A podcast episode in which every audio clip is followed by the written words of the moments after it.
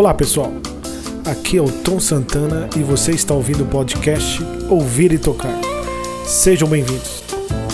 É um prazer fazer esse podcast para vocês que querem saber mais sobre música, tocar, ouvir e saber o porquê a música nos encanta.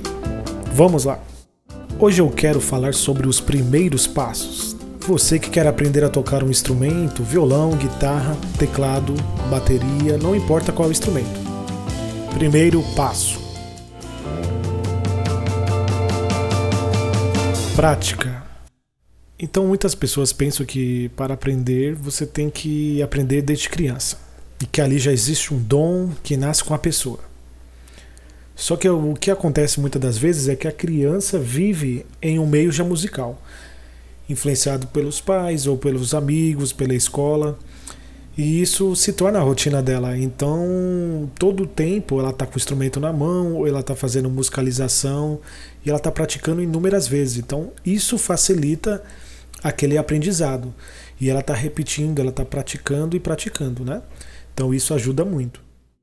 E aí eu te pergunto, você acha que não precisa da prática? Fica a questão no ar. Bem, assim que nenhum jogador de futebol, é, para tocar um instrumento, a gente precisa dessa mecânica. Então, comparando com o jogador de futebol, eh, você percebe que ele treina desde pequeno, ele joga campeonatos e está praticando o tempo todo, joga na rua, joga em qualquer lugar para aprender, né? Então é a mesma coisa com a música, você tem que treinar. Se você não tem o violão, pega um violão emprestado, é, toca de manhã, toca à noite, à tarde. Você tem que praticar. Então isso vai facilitar a sua mecânica, porque na hora de tocar tem que ter a velocidade, tem que ter o entendimento para conseguir fazer com mais facilidade. Então, para aprender o instrumento, eu aconselho a você praticar, pesquisar, ir a shows, ver os amigos tocar, ver aulas no YouTube. Então, isso vai fazer com que você incorpore isso mais na sua rotina e vai facilitar o seu aprendizado. Né? Se você nunca pegou no instrumento, concorda que é tudo novo e aí você não tem ideia de como funciona, como que faz um acorde, quantas cordas tem o instrumento, é, se você deve tocar mais rápido, devagar ou lento. Então é uma coisa nova que você tem que se dar uma chance para tentar fazer, né? Então você não pode ter pânico e não pense que você não tem o dom ou a facilidade de tocar. Você tem que tentar você tem que se dar uma chance e aí praticar, praticar, aí depois você faz a sua conclusão, certo? Então, no começo, o que, que você deve fazer? Você tem que treinar com calma, sem muita ansiedade ou já achar que não consegue, né? Você tem que acreditar que você pode. Então, se reúna de pessoas que, que toquem e, e aí você pergunta, questiona, tenta tocar junto, ah, pede uma dica que aí você vai conseguir é, ter essa facilidade e conseguir passar com mais tranquilidade essa fase. Segundo passo: qual instrumento?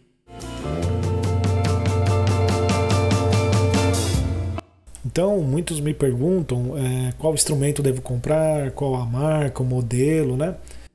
E eu falo que isso depende de quanto você quer gastar, mas cá entre nós, é, para aprender você não precisa de um instrumento muito caro. Não use isso como desculpa, né? Ah, quero ter um mais caro, ah, eu estou sem tempo, ou algo parecido. É, se você não tiver, pode pegar emprestado com alguém ou tirar um tempo sagrado ali no dia, né? Para você começar a praticar. Até mesmo comparando de, novamente com um jogador de futebol, eles é, no começo às vezes jogavam com bolas improvisadas, bolas de borracha ou feito com meia, né? Então eles davam jeito. Então a mesma coisa com a música, você pode pegar um violão que está no canto do seu tio, do seu avô e tentar praticar, né?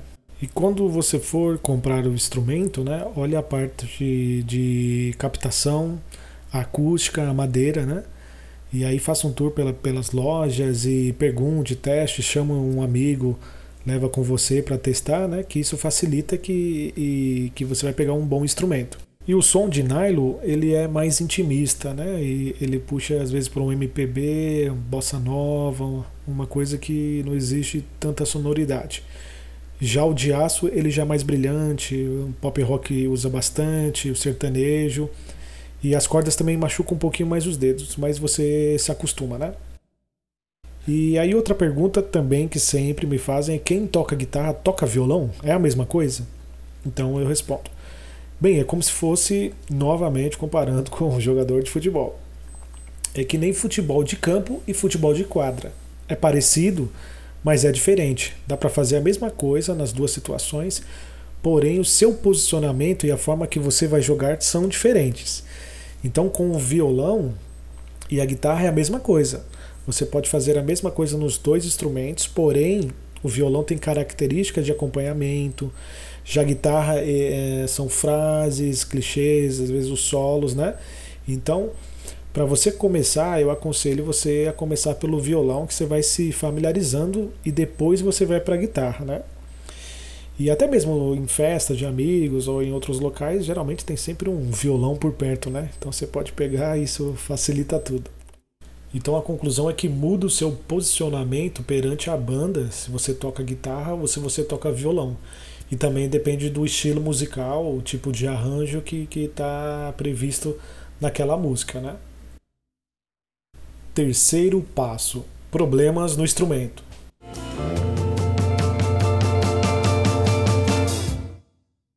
Então, olhando o instrumento, você tem que analisar a parte elétrica dele, a altura das cordas, a madeira e verificar se está tudo em dia, né? Você acabou de comprar, mas você tem que dar aquela checada, né? E às vezes acontece que no começo você está tocando e você está achando que não está conseguindo. E aí depois, quando você pega a informação, você vai perceber que as cordas estão altas. Então, se ela estiver alta, você vai ter que fazer mais força com seus dedos. Então no começo é difícil de você entender. Então você vai achar que é você que não está conseguindo. Puxa, não estou conseguindo, não está saindo o som. E quando você vai perceber, puxa, precisava regular o instrumento e eu não sabia. Então, se você acabou de comprar o instrumento, é aconselhável levar a um luthier para regular a altura das cordas, a parte elétrica e tudo mais, né? Sempre que eu posso, é, eu levo no meu luthier, né? O Aquino, eu tenho essa parceria com ele há 20 anos, tem um ótimo atendimento, né? Qualquer dúvida que eu tenho, eu pergunto para ele também, ele sabe tudo. Então fica mais fácil. Eu vou deixar o link também dele na, na descrição, se você mora em São Paulo, estiver passando por aqui também. É, ele tem uma loja ali na Teodoro Sampaio, né? Então você pode passar lá, você vai ter um, um, ótimo atendimento, perguntar, tirar suas dúvidas, né? E aí você pode regular também o seu instrumento. Lembrando que aquela avenida é, só de instrumentos musicais, né? Então você pode até comprar um instrumento lá mesmo, na, na rua, né? Na, na avenida, e aí você já passa no Aquino também para regular seu instrumento, né? Inclusive, neste podcast eu tenho o prazer de ter a participação dele, né? Que aí já vai dar esse suporte para você entender com um, um, técnico que mexe com o instrumento né, já há um bom tempo. E aí eu perguntei, Aquino, me fala uma coisa. Quando a gente compra um instrumento, é importante fazer a regulagem? Vamos ver o que ele diz.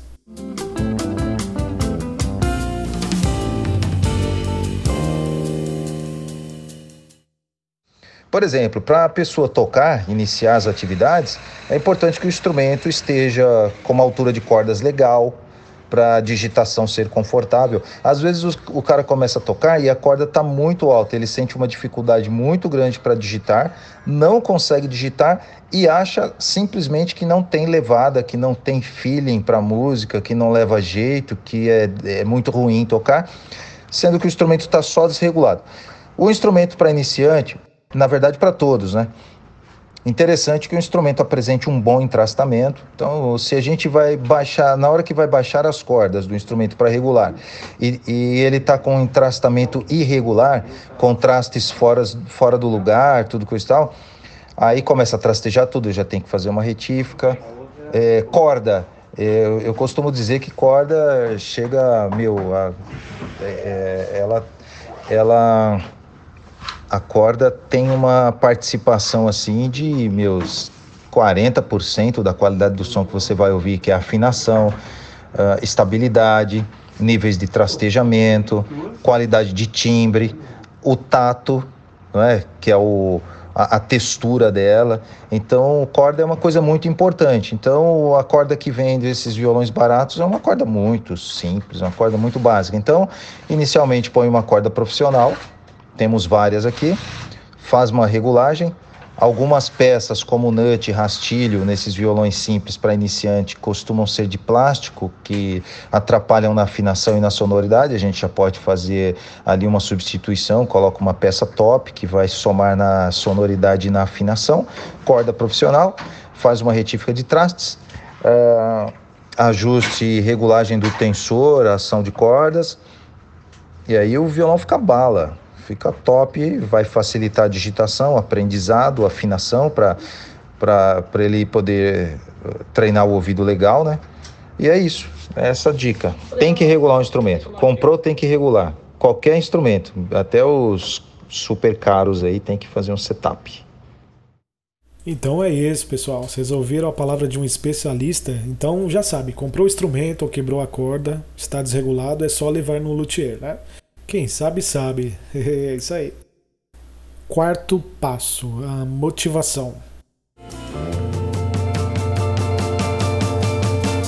Então, como eu falei anteriormente, né, muitas pessoas acham que não levam jeito e aí desistem.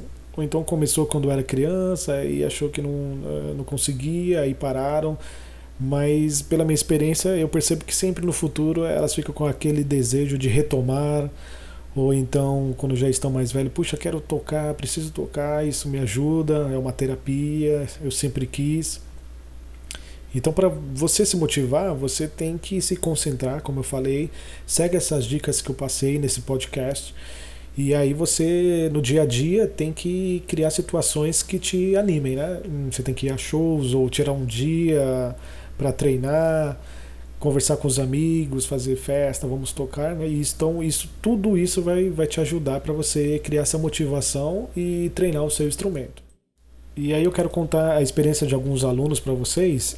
Eu tinha um aluno que era empresário, trabalhava um dia inteiro, então é, ele tirava um, uma hora antes de sair para o trabalho. Então ele todo dia ele levantava, a esposa dele até me falou, nossa, ele levanta todo dia e ele pega esse violão e fica treinando, treinando, treinando.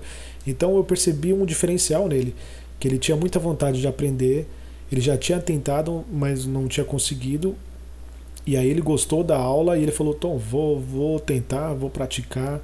E eu falei, pode me mandar mensagem, não tem problema nenhum. E eu percebi que ele me mandava, olha, vê essa música aqui, eu tirei, nossa, eu estava passando em um lugar ouvi uma outra música e aí eu tentei encaixar os acordes, ver se está certo. Então isso foi muito legal porque facilitava. Quando eu chegava na aula, ele já tinha repetido a música umas 300 vezes, né? Então você percebe que mesmo sem tempo, a pessoa levantava um horário X e se esforçava para aprender. Então fica essa lição para a gente aí que a gente tem que praticar sempre, não tem para onde fugir. Tinha um outro aluno também que ele, ele me falou que sempre fazia festa em casa com o pai, os amigos e tudo mais, né? E as pessoas zombavam dele, dizendo que não levava jeito, ah, esse aí não tem mais jeito não, esse daí não consegue e tal.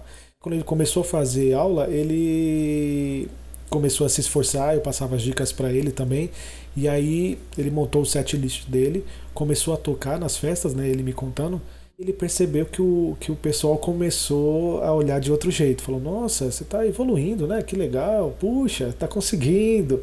Então, para ele foi uma satisfação, né? Porque antes o pessoal é, zombava dele, então de repente mexeu com ele também. E depois, nessa outra fase, ele já estava conseguindo.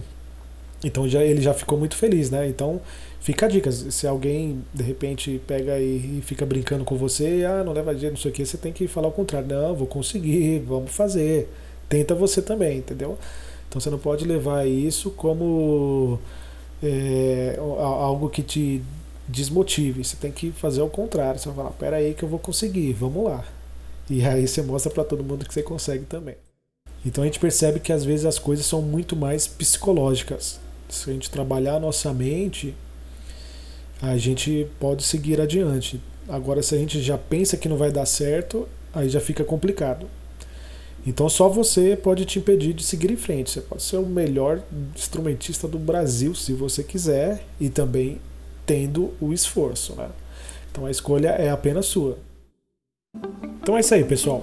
Quero agradecer a vocês que me ouviram e também quero agradecer o Aquino, meu luthier, por participar desse podcast. Se você está gostando, curte o podcast, deixe cinco estrelas, compartilhe com os amigos que gostam de música.